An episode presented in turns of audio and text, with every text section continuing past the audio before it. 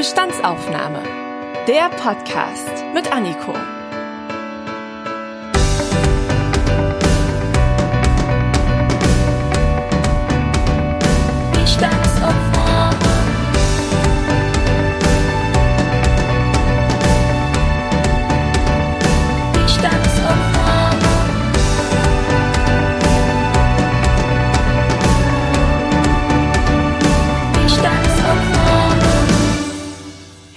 Willkommen zu einer neuen Podcast-Folge. Es ist wieder Zeit für eine Bestandsaufnahme.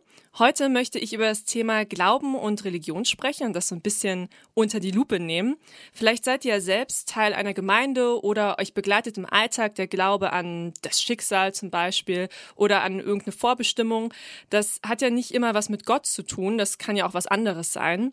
Das Online-Portal Statista hat 2015 eine Studie veröffentlicht, die ganz interessant ist in diesem Kontext. Dort wird nämlich die Religionszugehörigkeit der deutschen Bevölkerung gezeigt und eine Prognose aufgestellt für die kommenden Jahrzehnte. Und die zeigt, dass 2020 rund 66 Prozent der Bevölkerung dem Christentum angehören, 6,9 Prozent dem Islam und 0,3 Prozent dem Judentum. Aber ganze 26,3 Prozent der Bevölkerung sind heute vermutlich konfessionslos. Also sie gehören keiner gesetzlich anerkannten Kirche oder Religions- oder Bekenntnisgemeinschaft an. Glaubt man dieser Studie, wird dieser Prozentsatz in den nächsten Jahren weiter zunehmen. Aber warum ist das eigentlich so? Meine Gästin ist diesmal Lea Müller. Sie studiert evangelische Theologie und möchte ihren Glauben auch zum Beruf machen. Ende nächsten Jahres beginnt sie ihr Vikariat, quasi die praktische Ausbildung zur Pfarrerin in einer Gemeinde. Und mit ihr möchte ich heute über die Zukunft der christlichen Kirche sprechen und wie sich der Glaube der Deutschen verändert. Hallo Lea, schön, dass du da bist. Hallo Anniko. Starten wir doch mal in die Bestandsaufnahme. Immer mehr Menschen in Deutschland sind konfessionslos. Was denkst du denn, woran könnte das liegen?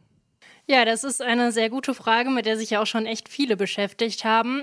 Ähm, also ich glaube, wo wir ja schon mitten beim Thema sind, ich glaube, ähm, dass es auch viel daran liegt, oder beziehungsweise sind die Menschen eigentlich noch religiös oder sie suchen ganz viel Spiritualität. Aber so diese Sache, sich so einer Institution wie die Kirche oder einer Gemeinde direkt anzuschließen und dann irgendwie so verbindlich für eine ganze Zeit dabei zu sein, das schreckt irgendwie doch viele Menschen ab. Und wenn man gerade an die großen Institutionen wie die katholische oder die evangelische Kirche denkt, dann ist es halt einfach so, was macht Mitgliedschaft aus? Naja, dass du halt Geld zahlst. Und das ist natürlich für die meisten erstmal eine Abschreckungssache und irgendwann auch eine finanzielle Frage einfach. Und dann ist auch wieder die Frage, ja, für was brauche ich denn die Kirche oder so eine Institution überhaupt, um meinen Glauben überhaupt auszuleben? Also so diese Konfessionslosigkeit sagt ja nichts aus darüber, ob wir religiös sind oder nicht. Nur weil ich mich keiner Gemeinschaft anschließe, heißt es ja nicht, dass ich an nichts glaube. Und ich glaube, diese Spannung wird halt in den nächsten Jahren noch viel mehr zunehmen. Und das ist eben das Problem, mit denen die Kirchen und äh, Glaubensgemeinschaften irgendwie gerade so zu kämpfen haben. Und sich auch fragen müssen, was müssen wir vielleicht verändern, damit wir wieder bei den Leuten sind und damit es auch irgendeinen Grund gibt, in so einer Gemeinde irgendwie zu sein. Was heißt denn Glaube eigentlich? Definierst du das vielleicht für dich anders als so die üblichen Definitionen in Büchern? Mm, also wenn wir von so üblichen Definitionen in Büchern ausgehen, dann kann man im Deutschen zumindest ja erstmal unterscheiden, dass es einmal ja den Glauben, ich glaube, ich habe den Herd ausgemacht, da kommt das ja irgendwie im Deutschen auch schon vor. Das hat erstmal irgendwas zu tun mit, ich weiß es halt nicht so genau, aber es ist so ein Wissensmodus. Ich kann das total leicht überprüfen, ob ich den Herd ausgemacht habe oder nicht. Aber ich glaube an Gott oder ich glaube daran, dass meine Freunde immer zu mir stehen werden, das hat was mit Vertrauen für mich zu tun. Und in Bezug auf Gott bedeutet das eben, dass das ein echt intimes Vertrauensverhältnis ist. Auf den kann ich mich immer verlassen. Er ist immer da. Ich kann immer mit ihm reden, wann immer ich möchte. Und das ist eben für mich was tief religiöses, was den Glauben ausmacht. Aber im Alltag benutzen wir das Wort Glaube eben oft viel profaner, als es eigentlich gemeint war. Jetzt hast du schon gesagt, nur weil man konfessionslos ist, heißt das ja nicht, dass man an gar nichts glaubt. An was kann man denn überhaupt alles glauben? Ich glaube, das hängt eben damit zusammen, jetzt fällt mir auch jedes Mal auf, wenn ich sage, ich glaube, was es eigentlich für eine tiefgehende Bedeutung haben kann oder auch nicht. Man kann an fast alles wahrscheinlich glauben, je nachdem, wie man es selbst definiert, aber in Bezug auf dieses Vertrauensverhältnis, ähm, was ich ja eben beschrieben habe, geht es, glaube ich, viel darum zu sagen, wem gegenüber schenke ich Vertrauen, wer schenkt mir Vertrauen und wo kann irgendwie so eine Bindung ausgemacht werden, die vielleicht auch so in menschlichen Worten gar nicht unbedingt so zu beschreiben ist. Klar, man kann an das Gute im Menschen glauben, man kann an eine gute Entwicklung in der Zukunft glauben, man kann an die Vergangenheit glauben, man kann, also keine Ahnung, man kann ja da ganz viele Worte dranhängen. Ich glaube, da ist eben der Begriff sehr dehnbar, aber für mich hat es eben immer was damit zu tun, ähm, dass es irgendwie was Intimes, eine Beziehung ist, mit die man so leicht eben nicht beschreiben kann. Glaubst du denn, dass die Menschen auch einen Glauben brauchen in irgendeiner Form zum Leben? Aus meiner Perspektive würde ich erstmal sagen, ja. Irgendwas brauchen die Menschen auf jeden Fall, um überleben zu können, aber jeder füllt das vielleicht anders aus. Es ist eben nicht bei jedem Gott, der diesen, diesen Stellenwert einnimmt, sondern das kann bei jedem vielleicht was anderes sein. Und es kann auch gut im Leben sein, dass es mal weniger ist und es dann aber auch wieder Zeiten gibt, wo das viel wichtiger wird. Und dann vielleicht auf eine Beziehung zurückzublicken, die man da schon hat und wieder aufleben zu lassen, ist natürlich leichter, als wenn man gar keine Beziehung hat. Aber jeder kennt ja irgendwelche tiefen Täler im Leben, wo man eben nicht mehr wusste, wie es weitergeht. Und dann, glaube ich, kann sowas eben stärken, zu sagen, ich habe da irgendwas, was mich wieder aufbauen kann. Glaubst du denn, dass die Corona-Pandemie jetzt zum Beispiel so eine Situation war, wo viele Menschen wieder stärker an etwas geglaubt haben? Ich glaube, es kommt ein bisschen drauf an, wie die Corona-Pandemie an einem vorbeigezogen ist. Also ich würde sagen, ich als äh, Studentin war noch in einer sehr privilegierten Situation oder hier in Deutschland waren das, glaube ich, viele, wo das eben nicht so an die eigene Existenz ging. Also wo man doch relativ entspannt noch weiterleben konnte und man sich nicht so viele Gedanken machen musste. In der Beziehung, glaube ich, ist es nicht so viel gewesen, dass man sich mit den Fragen auseinandergesetzt hat. Aber gleichzeitig gab es ja auch die, die eben in eine tiefe Existenzkrise dadurch gerutscht sind. Und vielleicht ist der ein oder andere da auf jeden Fall wieder ins Zweifeln gekommen, hat vielleicht auch gefragt, was ist das, was da dahinter steckt oder wie komme ich da wieder raus. Und wenn man so viel Zeit hat, wie die meisten von uns ja während Corona dann hatten, dann kommt man natürlich auch wieder ins Grübeln über irgendwelche spirituellen, religiösen Fragen. Insofern könnte ich mir schon vorstellen, dass es einigen wieder begegnet ist. Was daraus in der Zukunft wird, ist natürlich nochmal eine andere Frage. Während der Corona-Pandemie, ich gebe es zu, war ich verstärkt auf meinen Social-Media-Kanälen unterwegs und da wurden mir ganz oft Christfluencer in die Timeline gespült. Also junge Menschen, die ihren Glauben zu einem Gott in YouTube-Videos dokumentieren oder bei Instagram präsentieren. Da gibt's dann Videos zum Bibellesen oder Versinterpretation, Berichte von alltäglichen Situationen, denen sie Gott erleben. Hast du den Eindruck, dass Christfluencer und Christfluencerinnen den religiösen Glauben wieder attraktiv machen für junge Menschen? Also ich finde die Aktion, die Christfluencer, ein das tolle neue Wort, ähm, machen an sich ziemlich gut. Ähm, ich glaube, es ist aber wichtig, dass dabei eine Vielfalt irgendwie bleibt. Also wenn man sich da nur in bestimmten Blasen von Christfluencern bewegt, dann kommt da auch schnell ein Bild von Christentum irgendwie rüber, was jetzt nicht so meinem Bild von Christentum irgendwie entspricht. Aber prinzipiell finde ich es gut, dass junge Menschen in Social-Media-Kanälen eben aktiv sind und über ihren Glauben sprechen und wie sie Gott begegnen. Weil ich meine, im Prinzip haben Paulus in der Bibel nichts anderes gemacht. Er hat halt in Briefen kommuniziert mit seinen Gemeinden. Und jetzt ist halt nicht mehr das Medium der Brief wie damals, sondern jetzt äh, kommunizieren wir eben in den sozialen Medien und über Facebook, Instagram und Co. Und warum sollen dann Christen nicht darüber kommunizieren? Insofern finde ich es auf jeden Fall gut, aber möchte eben nochmal betonen, dass da eine Vielfalt auf jeden Fall richtig wichtig ist, weil ja, es auch so ein paar Christfluencer gibt, mit denen ich auf keinen Fall äh, ihr Bild teilen würde. Die Social-Media-Kanäle werden dann natürlich am meisten von jungen Leuten konsumiert, aber sind denn junge Menschen überhaupt das Problem? Also hast du den Eindruck, dass vor allem junge Leute verloren gehen oder überhaupt nicht erst reinwachsen in Gemeinden? Oder ist es vielleicht auch so, dass vielleicht Ältere, die vielleicht sogar getauft sind oder so, einfach wegbrechen oder aus der Kirche aussteigen? Also statistisch ist es, glaube ich, so, dass die meisten jungen Männer so Mitte 20 austreten, also dann, wenn das erste Gehalt irgendwie auf dem Konto ist. Und bei Frauen gibt's diese Welle extrem nochmal äh, so um die 50. Also man jetzt äh, denkt, dass sie irgendwie die Kindererziehung übernommen haben, wenn man in alten Klischees denkt, um dann wieder in den Beruf einzusteigen, ist es da auf jeden Fall auch wieder so. Ja, wenn man jetzt guckt, was Kirche so für Angebote hat, dann ist es leider auch oft so, dass die eben für Kinder und Jugendliche sind. Dann kommt lange nichts und dann kommt wieder die Seniorenarbeit, die ganz stark gemacht wird.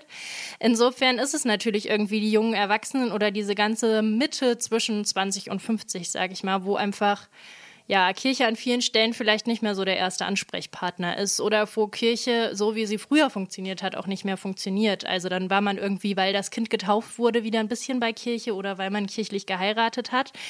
Heute heiraten viel, viel weniger Menschen. Äh, es wird nicht mehr jeder getauft. Vielleicht muss Kirche da auch einfach was an ihren Ritualen ändern, weil sie eben nicht mehr so dem typischen, ja, oder sie entsprechen noch dem typischen Familienklischee von äh, Mama, Papa, zwei Kinder, aber das ist ja schon lange nicht mehr so.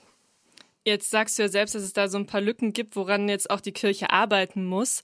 Ähm, wieso willst du denn dann überhaupt Pfarrerin werden? Was ist denn da so deine Motivation? Ja, also erstmal möchte ich auf jeden Fall später ganz viel mit Menschen zusammenarbeiten und mit denen einfach ja, meinen Glauben teilen, mein Leben teilen und alles teilen, so gefühlt. Ähm, und dann eben an dieser Kirche aktiv mitarbeiten. Also ich glaube, Kirche hat irgendwie ganz viel. Da ist ja eine ganz frohe Botschaft, die äh, Jesus uns eigentlich mitgegeben hat. Aber wir müssen, glaube ich, gerade daran arbeiten, diese Botschaft irgendwie wieder in die gegenwärtige Gesellschaft zu bringen. Und unsere Gesellschaft ist ja auch noch geprägt von christlichen Werten in unserem Zusammenleben. Und dann eben das wieder zu stärken und da eben Kirche wieder so attraktiv zu machen, dass sie den Menschen was sagen kann, was sie in ihrem Innersten berührt, darauf habe ich auf jeden Fall ganz viel Lust und möchte das auf jeden Fall später eben gerne machen. Gibt es eine konkrete Geschichte, wieso du diesen Berufswunsch hast? Also gab es da eine Situation, wo du gesagt hast, so, und jetzt werde ich Pfarrerin?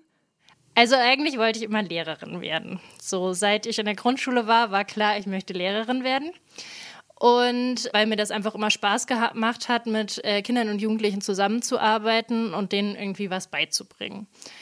Und dann hat äh, mich unser Pfarrer hier sehr geprägt, weil der neu in die Gemeinde gekommen ist und hier ganz viel bewegt hat. Und ganz viel auf die Menschen zugegangen ist und ganz viel von seiner Freude einfach verteilt hat.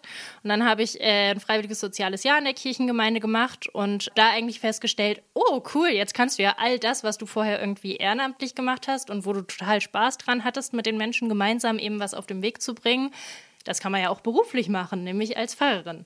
Und dann war irgendwie der Entschluss da, ja, könnte ich ja eigentlich mal testen, dieses Studium. Und dann bin ich jetzt dabei geblieben bisher.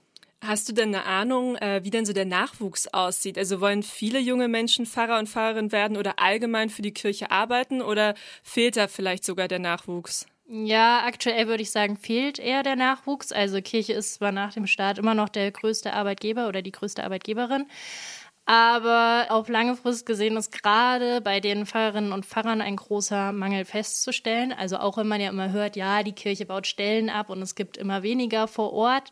Trotzdem kann ich zumindest für die nordhessische Kirche sagen, dass es eben auch wenn alle Stellen abgebaut sind, immer noch nicht genug Nachwuchs gibt, um diese ganzen Stellen überhaupt zu besetzen. Man hat jetzt an der Uni nicht das Gefühl, man studiert nur mit zwei Leuten, so ist es jetzt auch nicht. Aber es ist nicht mehr früher wie in den 80er Jahren, wo es so viele Pfarrerinnen und Pfarrer gab, dass man gar nicht wusste, wohin damit. Also ist schon eher das Nachwuchsproblem. Aber woran liegt denn das? Also warum wollen denn weniger Leute Pfarrerinnen und Pfarrer werden? Ist das dieses Glaubensding, dass auch einfach weniger Teil von der Gemeinde sind und dann da natürlich gar nicht drauf kommen? Ja, ich glaube, das ist es auf jeden Fall einerseits und dann hängt natürlich auch ziemlich viel dran. Also aktuell besteht noch eine Residenzpflicht für Pfarrerinnen und Pfarrern bei einer vollen Stelle. Das heißt, ich muss dorthin ziehen, wo ich auch arbeite.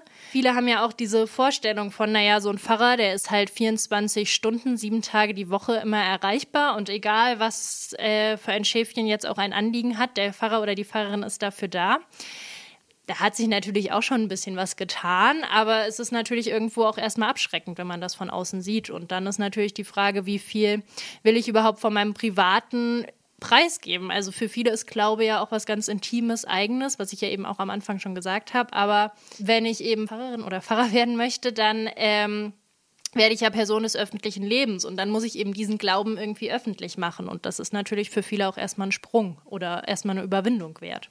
Und warum glaubst du, dass das für dich nicht so ein Problem sein wird? Naja, also man denkt schon öfters darüber nach, hm, will ich das überhaupt? Und im Studium kommen da auch immer mal Zweifel auf, ob man das überhaupt kann.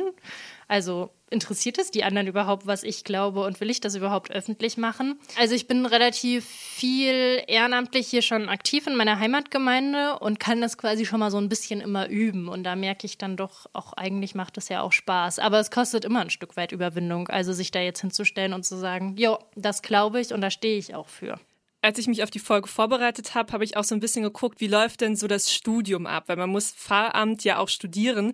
Und da habe ich dann gesehen, hui, das sind ja ganz schön viele Semester. Ist das vielleicht auch ein Punkt, warum Leute abgeschreckt sind von dem Beruf? Ja, das kann auf jeden Fall damit zusammenhängen. Also wir haben ja eine Regelstudienzeit von sechs Jahren, also zwölf Semester. Das ist einfach super lange und mit keinem Anker dazwischen, sag ich mal. Also wir studieren auf Magister, das heißt, es gibt keinen Bachelor, den ich zwischendurch wenigstens schon mal habe, um mir dann vielleicht zu überlegen, ach, ich mache noch mal was ganz anderes. Das ist aktuell auf jeden Fall noch ein Problem, wo aber dran gearbeitet wird. Mal gucken, wie schnell oder langsam sie sich da einigen können. Und am Anfang sind halt noch die alten Sprachen. Also ich musste Hebräisch, Altgriechisch und Latein lernen, beziehungsweise Latein hatte ich zum Glück schon in der Schule.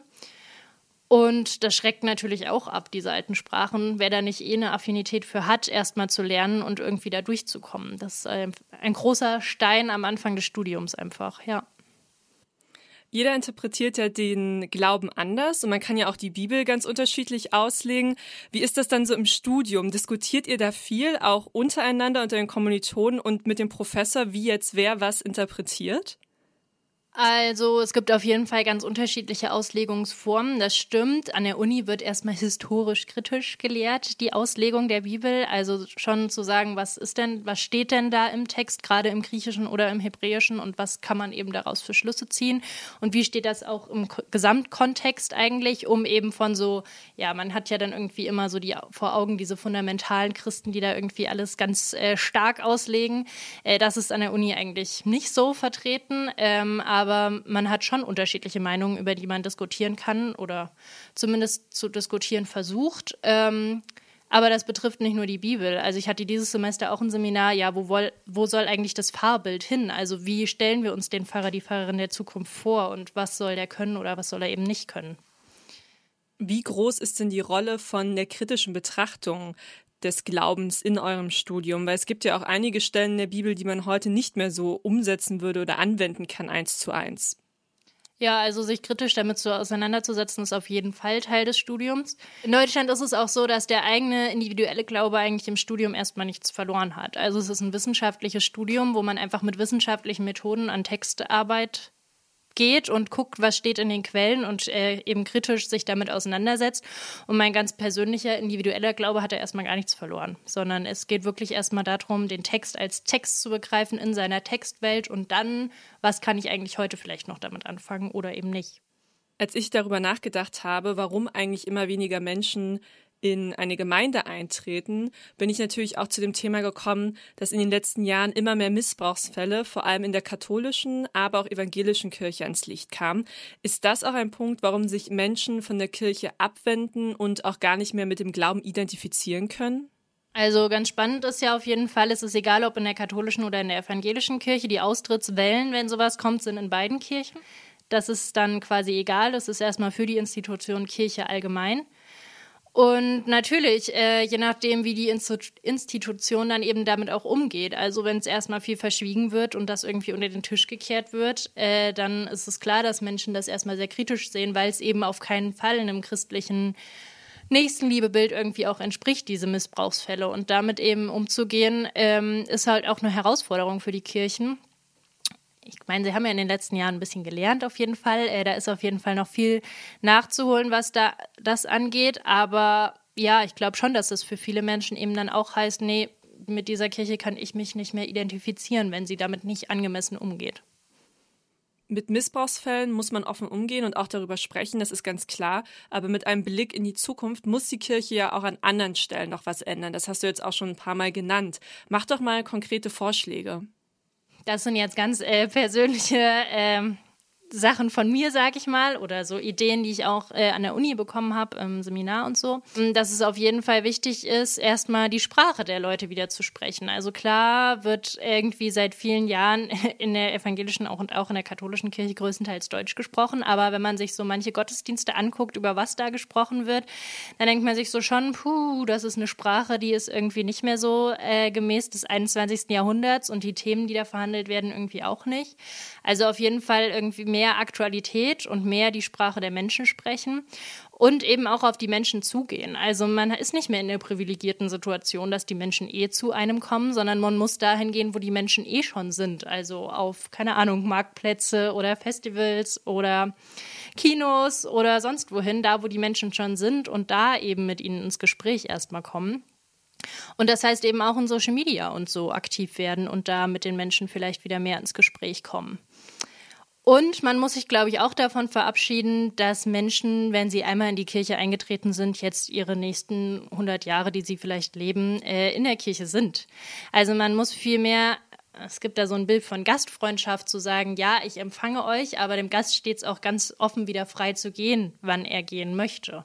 Und vielleicht muss Kirche da auch einfach ihre Perspektive ändern, dass Mitgliedschaft jetzt nicht immer heißt, ich äh, tritt einmal ein und dann bin ich dabei und zahle die nächsten Jahre Geld. Also aktuell ist es ja leider so, dass sich Mitgliedschaft über Geld definiert.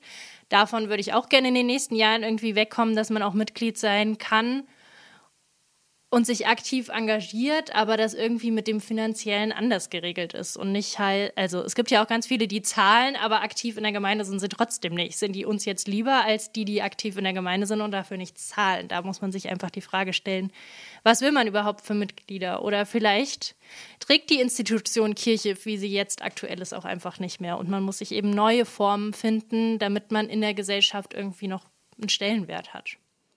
Jetzt hast du schon Social Media angesprochen. Während der ganz harten Pandemie-Maßnahmen gab es ja auch Online-Gottesdienste zum Beispiel. Ist das ein richtiger Schritt aus deiner Sicht? Also ich finde auf jeden Fall gut, was da passiert ist, ähm, dass das so einen Kick quasi auch in der Kirche gegeben hat, sich mit dieser Digitalität überhaupt erstmal auseinanderzusetzen und dann auch einfach den Mut zu haben, wir testen das jetzt, wenn wir uns eben aktiv nicht sammeln, versammeln können.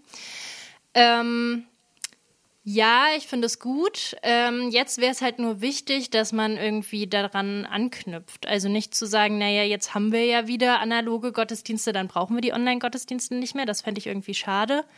Und gleichzeitig aber auch zu sagen, wie können wir das Ganze noch ein bisschen professioneller aufziehen und nicht nur der Pfarrer steht da vor der, ähm, vor der Kamera und macht äh, alles alleine, sondern auch das Priestertum aller Gläubigen. Also alle können ja in der evangelischen Kirche was sagen, sozusagen, ähm, da wieder mit ins Bild zu holen und dann eben ja, vielleicht auch einfach nochmal neue Formen von Online-Gottesdiensten da zu entwerfen. Also was trägt online und was trägt eigentlich nur in der Gemeinschaft? Sich diese Frage immer wieder zu stellen und da eben weiterzumachen und nicht wieder einen Schritt zurück vor die Corona-Pandemie. Die Zahl der Konfessionslosen nimmt in Deutschland immer mehr zu und damit wieder mehr Menschen zum Glauben finden und auch Teil einer Gemeinde werden, empfiehlt Lea, dass die Kirche aktueller werden muss, dass die Kirche vor allem auf die Leute zugehen muss und das geht zum Beispiel online, aber auch natürlich im echten Leben. Das darf nicht verloren gehen. Vielen Dank für dieses spannende Gespräch, Lea. Sehr gern. Und wie ist das bei euch? Seid ihr Teil einer Gemeinde oder glaubt ihr vielleicht eher daran, dass euer Leben vom Schicksal bestimmt wird, statt von einem Gott? Ich hoffe, diese Folge konnte euch wieder neues Wissen mitgeben und vielleicht auch ein paar Denkanstöße. Tauscht euch doch mal mit euren Freunden aus. Woran glauben Sie so? Engagiert sich vielleicht jemand in einer Glaubensgemeinschaft? Wieso oder wieso gerade nicht? Da könnt ihr sicher noch mal ganz viel Neues über eure Freunde und Freundinnen, aber auch über euch selbst erfahren und lernen. Und vielleicht entscheidet ihr euch bewusst, nächsten Sonntag mal wieder zum Gottesdienst zu gehen. Oder ihr trefft die Entscheidung, warum zu eurem Leben ein bestimmter Glaube nicht passt. Und Lea hat ja auch schon gesagt, das muss keine endgültige Entscheidung sein. Egal wie ihr euch entscheidet, ich freue mich auf jeden Fall, wenn ihr wieder zu einer neuen Podcast-Folge einschaltet. Auch das nächste Mal wird es wieder spannend, wenn es heißt Zeit für eine Bestandsaufnahme.